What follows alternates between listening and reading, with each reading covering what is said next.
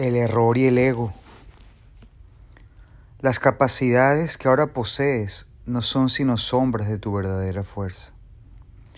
Todas las funciones que ahora tienes están divididas y son susceptibles de ser cuestionadas y puestas en duda.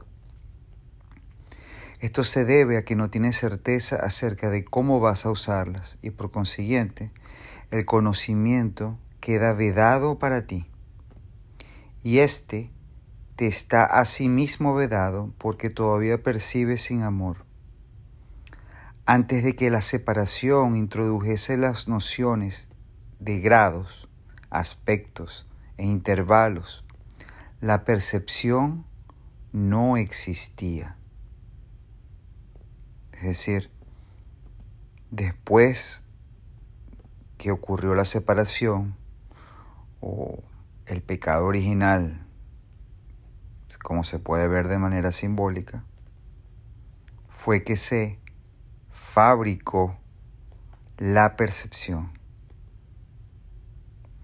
Allí, en la percepción, es donde empezamos a dividir todo en diferentes gamas, colores, dificultades, empezamos a clasificar, como dice aquí, eh, nociones de grados, aspectos e intervalos, etc. Simplemente antes de eso, la percepción no existía.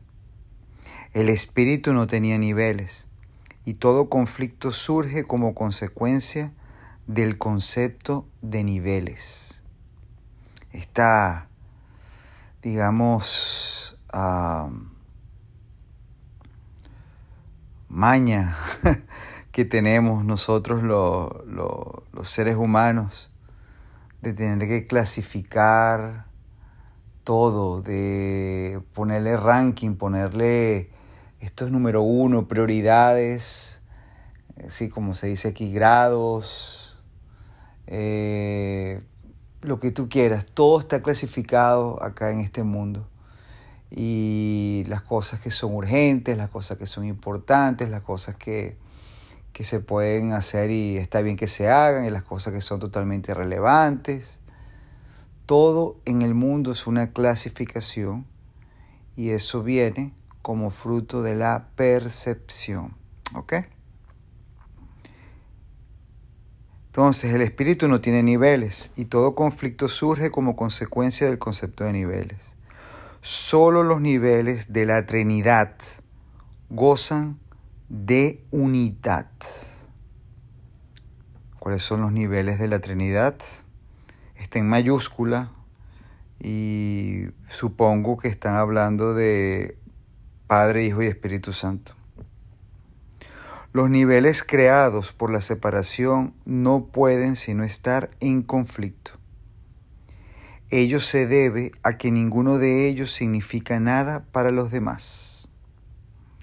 La conciencia, el nivel de la percepción, fue la primera división que se introdujo en la mente después de la separación, convirtiendo la mente de esta manera en un instrumento perceptor en vez de un instrumento creador la conciencia ha sido correctamente identificada como perteneciente al ámbito del ego.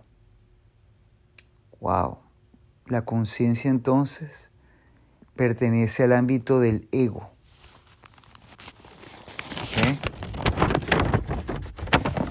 Entonces la conciencia fue la primera división que se introdujo en la mente después de la separación. Entonces la conciencia que se define como el nivel de la percepción, es decir, tener conciencia de algo, tiene que ver con la percepción. Entonces fue la primera división que se introdujo. Interesante. El ego es un intento erróneo de la mente de percibir tal como desea ser en vez de cómo realmente eres. Sin embargo, solo te puedes conocer a ti mismo como realmente eres, ya que de eso es de lo único que puedes estar seguro. Todo lo demás es cuestionable. ¿Sí o no? Seguimos hablando del ego. El ego es el aspecto inquisitivo del perdón, es el aspecto inquisitivo del ser que surgió después de la separación, el cual fue fabricado en vez de creado, como ya dijimos anteriormente. Se sigue hablando del ego. Es capaz de hacer preguntas, pero no de percibir respuestas significativas, ya que éstas entrañan conocimiento y no se pueden percibir. La mente está por consiguiente confusa porque solo la mentalidad uno, entre, entre, en mayúsculas, la mentalidad uno, está extenta de confusión. Entonces, mis amores, el ego es el único que hace preguntas. Cuando estás ante una situación y empiezas a juzgarla, interpretarla, sí o no es normal que te has visto a ti mismo o a tus hermanos haciendo preguntas. Una puede ser, ¿por qué a mí? ¿Por qué me pasa esto a mí y no a los demás? O pasa algo, ¿y por qué tú hiciste esto? Eso no está bien, ¿por qué? ¿Y por qué aquello? ¿Y para qué?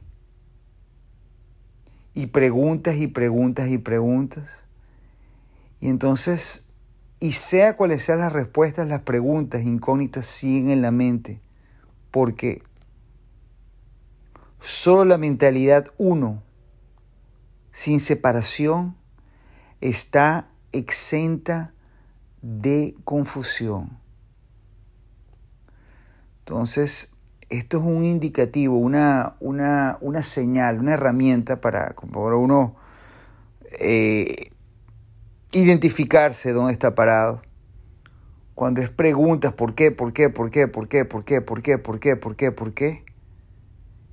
Se están haciendo únicamente, puede ser así, desde el ámbito del ego y no desde la verdad de lo que tú eres.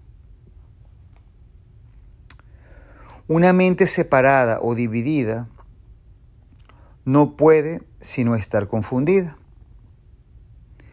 Tiene necesariamente que sentirse incierta acerca de lo que es y no puede sino estar en conflicto, puesto que está en desacuerdo consigo misma.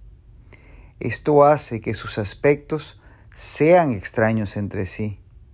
Y esta es la esencia de la condición propensa al miedo en la que el ataque siempre tiene cabida.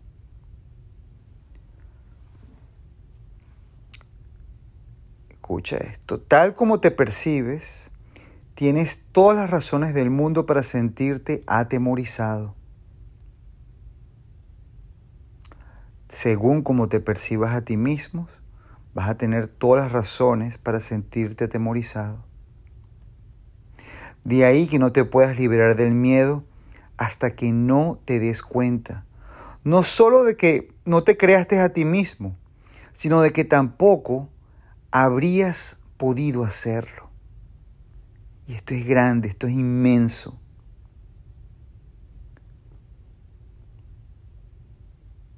Si te percibes como un cuerpo, sí, te percibes como un cuerpo. No puedes sino tener miedo, sí o no, porque al percibirte o identificarte a ti mismo con un cuerpo, ya sabes de por sí de que eres falible, de que vas a morir, entre comillas. Lo que no sabes es cuándo ni cómo y tratas y haces todo lo posible para evitar eso. Por eso, por eso que la incertidumbre nos aterra, porque no podemos tener el control acerca de dónde van nuestras vidas. Y ese no tener control es lo que genera el miedo. Y por eso, mis amores, es que no podemos estar en paz. Por eso es que nos negamos a nosotros mismos la felicidad.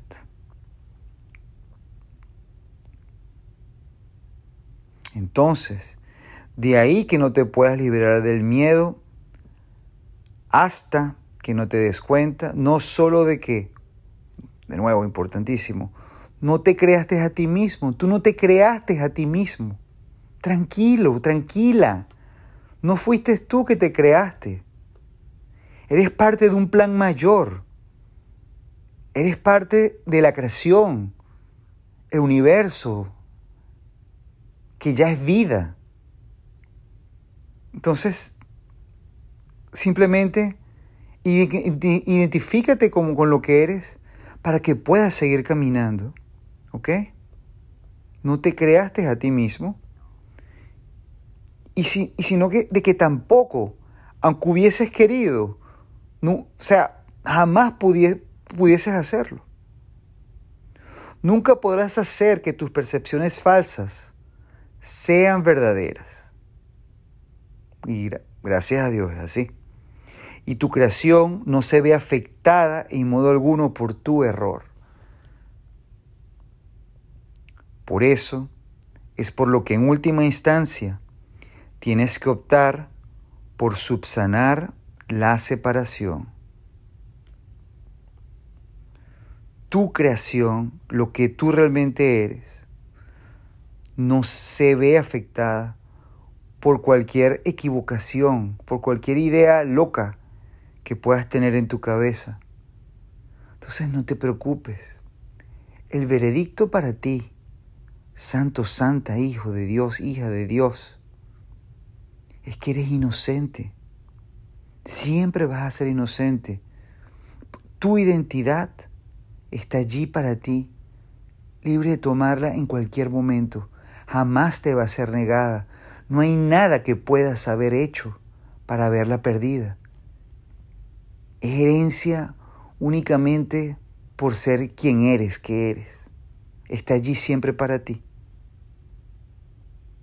Entonces, por eso es que tienes que optar por subsanar, únicamente es la separación, es nada más eso, subsanar la idea de separación, la idea de que eres falible y que el Hijo de Dios es vulnerable. Esa es la idea loca que hay que sacarnos de nuestra mente. ¿Cómo? Bueno, aquí vamos dando indicios de cómo, y lo hemos mencionado en varias veces cómo, y se va a seguir mencionando, y en la práctica se, se hacen ejercicios específicos al respecto. ¿Ok? Entonces aquí estamos viendo, identificando. No se debe confundir la mente que goza de conocimiento con la mentalidad recta, ya que sólo esta última está vinculada a la percepción verdadera. Puedes tener una mentalidad recta o una mentalidad errada, y aún esto es cuestión de grados, lo cual demuestra claramente que ninguna de ellas tiene nada que ver con el conocimiento. Muy importante, conocimiento simplemente es si estás en la mente recta, la mente errada, ya estamos separando. Esto es esto, esto es aquello. El conocimiento únicamente es, no hay ninguna pregunta que hacer al respecto. El término, y entre comillas, mentalidad recta, se debe entender como aquello que corrige, entre comillas, a la mentalidad errada, ¿sí o no? Y se refiere al estado mental que induce a una percepción fidedigna. En un estado de mentalidad milagrosa, perdón, es un estado, estoy hablando de la mentalidad ah, recta, es un estado de mentalidad milagrosa porque sana la percepción errónea, la cual es ciertamente un milagro en vista de cómo te percibes a ti mismo. Entonces, el milagro tampoco tiene que ver con los conocimientos, son los destellos de luz que te hace pasar de un estado a otro y únicamente te sigues moviendo dentro de los niveles, ¿no? Dentro de mentalidad recta, mentalidad errada o de, un punto de vista de la, de, de la nada a la verdad son pasos que das. Ahora, el conocimiento lo es todo, ahí no hay nada, no hay ningún paso. Conocimiento es y no se puede cambiar, es irrefutable, es y simplemente es. Y siempre será, y lo fue también. La percepción siempre entraña algún uso inadecuado de la mente, puesto que la lleva a áreas de incertidumbre. La mente es muy activa. Cuando elige estar separada, elige percibir. Hasta ese momento su voluntad es únicamente gozar de conocimiento.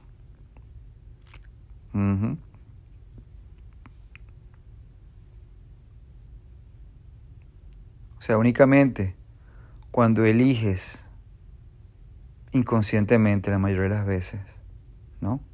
Estar separado, es que empiezas a percibir.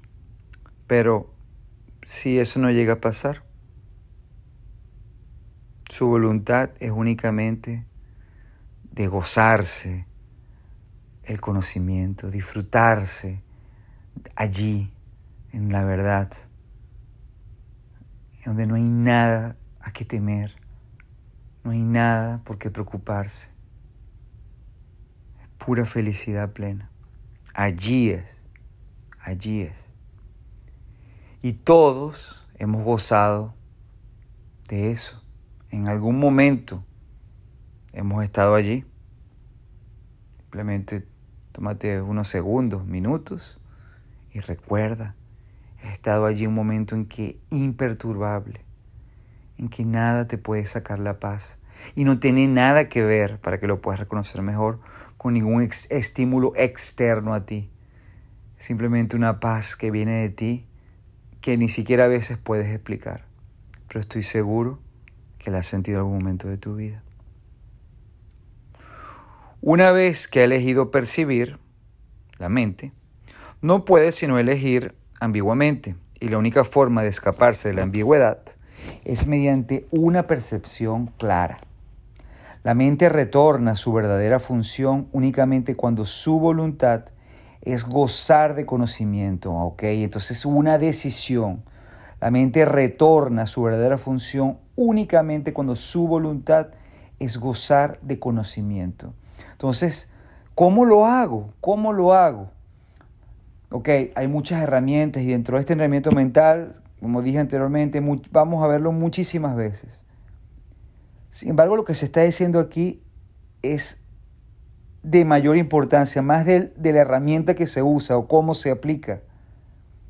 Es reconocer únicamente que es una decisión. Entonces, cuando dice aquí, la mente retorna a su verdadera función únicamente cuando su voluntad es gozar de conocimiento. Entonces es una orden que va a venir de ti. ¿Qué deseas? ¿Cuál es tu voluntad? Si tu voluntad es gozar de conocimiento, si tu voluntad es estar en paz, ser feliz, de verdad, verdad, de verdad, verdad, no vas a poder fracasar. Dale órdenes a tu mente, háblate a ti mismo. Pidiendo ayuda cuando no sepas cómo hacerlo, pide ayuda a, a estas imágenes importantes, al Espíritu Santo que está allí como transductor, pide ayuda. Y se te concederá, no puede ser de otra manera, se te va a conceder porque va a venir de ti, de ti mismo. Entonces, la mente retorna a su verdadera función únicamente cuando su voluntad es gozar de conocimiento. Esto la pone al servicio del espíritu, donde la percepción cambia. La mente elige dividirse a sí misma cuando elige inventar sus propios niveles. ¿Y cuántos niveles nos estamos inventando en cada momento? Dígame las ideas que tenemos de nosotros mismos, por las cuales nos castigamos. Son todos patrones, eh, escalas que hemos puesto nosotros mismos, que soy un fracasado. ¿Un fracasado en base a qué? Y cuando te, te tratas de contestar esa pregunta, son a escalas, eh, son patrones subjetivos que hemos puesto en nuestras vidas en algún momento del tiempo, sin querer las hemos puesto. Porque no logré esto, porque no logró aquello, porque no logró tal. Y entonces hazte la pregunta, ¿y por qué es así? Son inventadas, son inventos del hombre o tus propios inventos como, como, como aquí, como hombre, ¿sí? como ser humano, con cuerpo. Y hombre estoy hablando fuera del género, no tiene que ver con que sea masculino o femenino. Eh, son puros patrones subjetivos, nada son, ninguno son verdad. Son para una persona válidos y para otra persona no son válidos. Por lo tanto, no son reales. Lo real siempre es, bajo cualquier circunstancia y, bajo, eh, y en cualquier, bajo cualquier punto de vista, es. ¿No es verdad? Entonces, la mente elige dividirse a sí misma cuando elige inventar sus propios niveles, pero no puede separarse completamente del espíritu, ya que de éste es de donde deriva todo su poder para fabricar o para crear. Aún en la creación falsa, la mente está afirmando su origen, pues de otro modo, simplemente dejaría de existir. Bonito, ¿no? Siempre la mente está afirmando su origen, si no, dejaría de existir. Y jamás va a dejar de existir. Esto último, no obstante, oh, lo dice aquí, es imposible, ya que la mente le pertenece al espíritu que Dios creó y que por lo tanto, yes, sí, es eterno. No puede morir. La capacidad de percibir hizo que el cuerpo fuese posible, ya que tienes que percibir algo y percibirlo con algo. Por eso es por lo que la percepción siempre entraña un intercambio o interpretación que el conocimiento no requiere. siempre un intercambio. La función interpretativa de la percepción, que es una forma de creación distorsionada, te permitió entonces llegar a la conclusión de que tú eres tu cuerpo. En un intento de escapar así del conflicto que tú mismo habías provocado. Wow, interesante. El espíritu que goza de absoluto conocimiento, no pudo venirse a esta pérdida de poder, ya que es incapaz de albergar obscuridad. Esto hizo que el espíritu fuese casi inaccesible a la mente y completamente inaccesible al cuerpo. A partir de ahí, se percibió al espíritu como una amenaza, claro, puesto que la luz disipa la obscuridad al mostrarte simplemente que ésta no se encuentra allí. La verdad siempre prevalecerá sobre el error de, de este modo. No puede ser este un proceso activo de corrección porque, como ya he puesto de relieve, el conocimiento no hace nada, no hace nada. Lo que leímos en la sección anterior de que no, existe acción en el conocimiento, no existe ningún tipo de verbo. El único verbo que puede aplicarse al conocimiento es el verbo ser, es, soy. Puede ser percibido como un agresor, pero no puede atacar. Lo que tú percibes como su ataque es tu propio vago reconocimiento de que el conocimiento siempre se puede recordar al no haber sido jamás destruido. siempre entonces podemos recordar y llegar al conocimiento. ¿Cómo puedo lograr toda esta sabiduría? Gurú, preguntará alguien. Y el gurú no soy yo. Eh, está allí dentro de ti. Sería la respuesta. Tú mismo vas a llegar. No hay nada ni nadie, ni libro ni gurú que te la pueda dar. Toda esa sabiduría, no sé si ancestral sea la palabra correcta, está allí salvaguardada para ti, parte de tu espíritu, el conocimiento. Va a ser tu decisión únicamente cuando la vas a querer recordar, tenerla presente, pero está allí para ti. Dios y sus creaciones permanecen a salvo y saben por lo tanto que no existe ninguna creación falsa. La verdad no puede lidiar con los errores que tú deseas conservar. Escucha Jesús hablándote. Mira lo que dice, dice así. Yo fui un hombre que recordó al Espíritu y su conocimiento. Como hombre, no traté de contrarrestar los errores con el conocimiento, sino de corregir el error desde la raíz. Sigue Jesús diciéndonos, demostré tanto la impotencia del cuerpo como el poder de la mente. Al unir mi voluntad con la de mi Creador, recordé naturalmente al Espíritu y su verdadero propósito. Yo no puedo unir tu voluntad a la de Dios por ti. Él no lo puede hacer. Pero puedo borrar todas las percepciones falsas de tu mente si la pones bajo mi tutela. Qué bonito. Solo tus percepciones falsas se interponen en tu camino. Sin ellas, no hay duda de la alternativa que elegirías, pues una percepción sana induce a una elección sana. No puedo elegir por ti, no puede hacerlo Jesús, pero puedo ayudarte a que elijas correctamente. Y por eso es que volvemos y repetimos, cuando no sepas, cuando no sepas qué hacer, simplemente pide ayuda. Pide ayuda y llega directo a la, a la imagen de Jesús, Espíritu Santo, a Dios mismo. Pero pide ayuda. Muchos son los llamados, pero pocos los escogidos, dice la Biblia. Eso nos explica aquí Jesús, debería rezar de la siguiente manera. Todos son llamados, pero son pocos los que eligen escuchar. ¡Wow! ¿Ven la diferencia? Entonces, mira, muchos son llamados, pero son pocos los que, perdón, perdón, muchos son los llamados, pero pocos son los, son los escogidos.